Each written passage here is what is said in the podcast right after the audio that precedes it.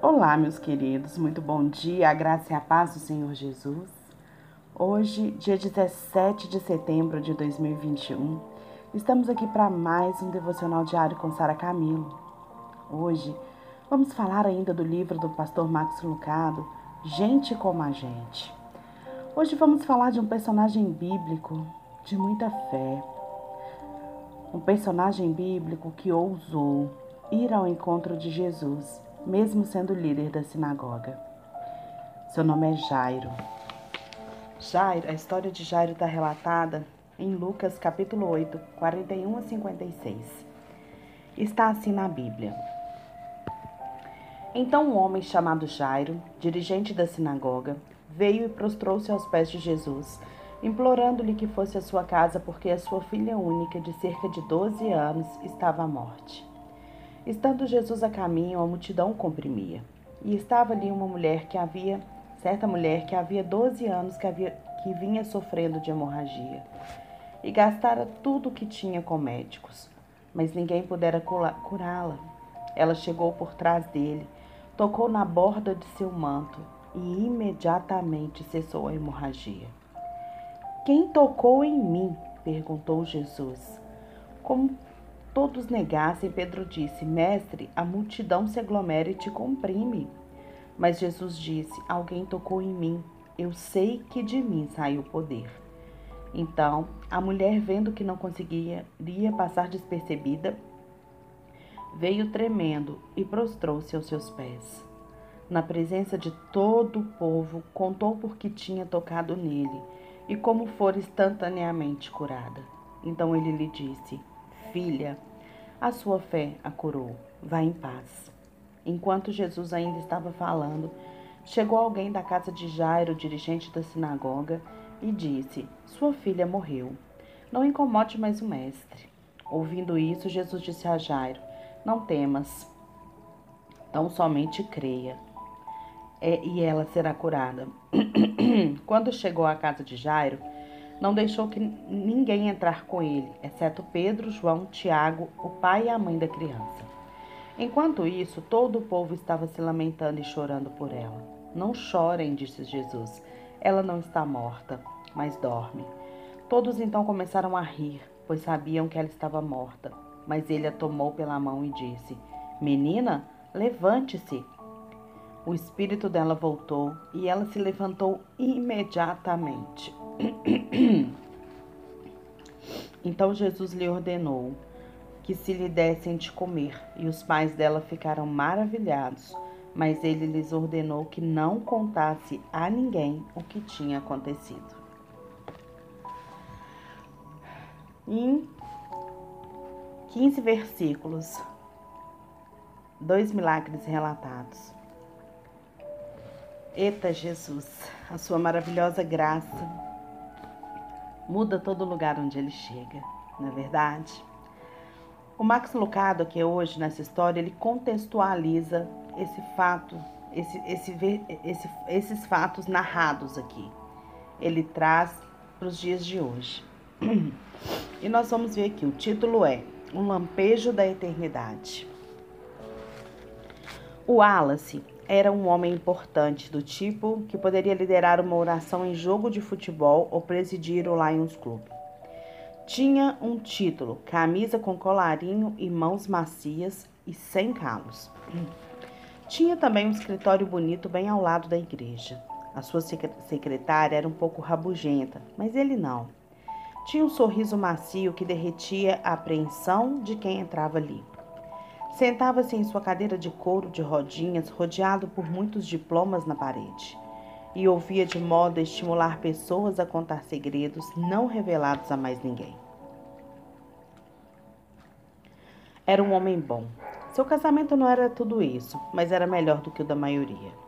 Sua igreja estava sempre cheia, seu nome era respeitado.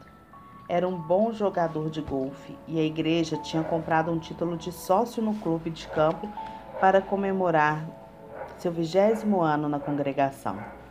As pessoas o reconheciam nas ruas e corriam para ouvi-lo na Páscoa e no Natal. Na sua, sua conta de aposentadoria estava crescendo e faltava menos de uma década para pendurar a batina e aproveitar os outonos com bons livros e vinhos. Se ele cometeu algum pecado, ninguém sabia. Se sentia algum medo, ninguém conhecia o que poderia ser seu pecado mais grave. Wallace amava as pessoas e naquela manhã, no entanto, não quer saber delas, quer ficar sozinho. Chama a secretária e avisa que não vai receber nenhuma ligação pelo resto do dia. Ela não acha isso estranho, afinal, ele ficou no telefone a manhã inteira. Talvez agora precise de tempo para estudar, está parcialmente correta. Ele ficou no telefone a manhã toda e realmente precisa de tempo, não para estudar. No entanto, tempo para chorar. Wallace olha para a foto sobre o móvel de mogno atrás da mesa. Através dos olhos cheios de lágrimas, vê sua filha de 12 anos. Braceletes, tranças, sardas. Ela é um reflexo da esposa. Olhos azuis, cabelo castanho, nariz chato e a única coisa que tem do pai é o seu coração. Ela era totalmente, era totalmente dela, e ele não tinha nenhuma intenção de pedir de volta. Ele tem outros filhos, mas ela é a mais nova e a única menina. Ele construiu uma cerca de proteção ao redor de sua garotinha, e talvez por isso nos últimos dias tenha sido tão ruins. A cerca caiu. Começou há seis dias ela voltou para casa mais cedo da escola com febre e irritada. Sua esposa colocou-se na cama, pensando que era uma gripe. Durante a noite, a febre aumentou. Na manhã seguinte, eles correram para o hospital. Os médicos ficaram sem respostas. Não conseguiam encontrar o problema, só concordavam com uma coisa: ela estava doente e piorando. O Wallace nunca tinha se sentido tão impotente. Ele não sabia como lidar com essa dor. Estava tão acostumado a ser forte que não sabia como ser fraco. Garantia a todos que ligavam que sua filha estava bem. Garantiam a todos que perguntavam que Deus era muito bom. Garantia a todos, menos a si mesmo. Você já passou por isso? Dentro de si, as emoções eram um rio poderoso. E seu dique estava começando a se romper. Foi a ligação do médico naquela manhã que acabou de destruí-lo. Ela entrou em coma, disse o médico. Wallace desliga o telefone e pede à secretária para não passar outras ligações. Pega a foto e a segura em suas mãos. De repente, as palavras giram em sua cabeça como um carrossel. Não é justo, não é justo, murmura consigo mesmo. Ele se abaixa, aproxima a foto de seu rosto e chora.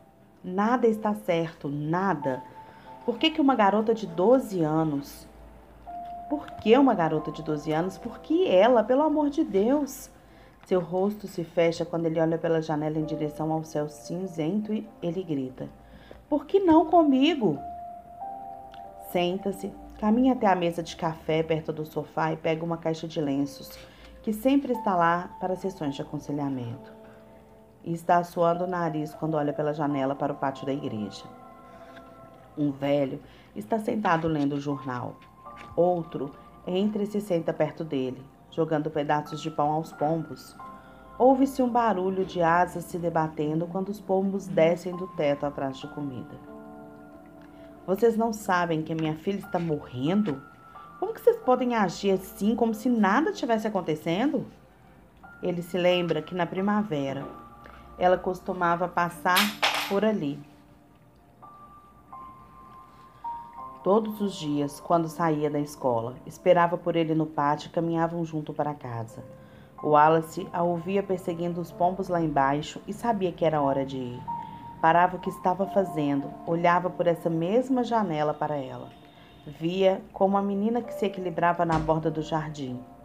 Ele havia pegar uma flor na grama, Via como girava até ficar tonta e cair no chão, de onde olhava as nuvens. Oi, princesa! exclamava minha garotinha. Largava seus livros e suas dores de cabeça, descendo para encontrá-la. Mas não é primavera e a sua filha não está ali no pátio.